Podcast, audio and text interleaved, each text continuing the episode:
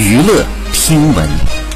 关注娱乐资讯，这里是春娱乐。十二月十二号，白敬亭身着黑色风衣亮相国剧盛典，他风度翩翩的走上红毯，撩起衣服，单膝跪地签名。此举呢被夸谦逊，非常霸道总裁范儿。很快呢就登上了热搜，不少网友呢笑称要把自己想象成那个签名板，四舍五入就等于他在跟我求婚，我愿意。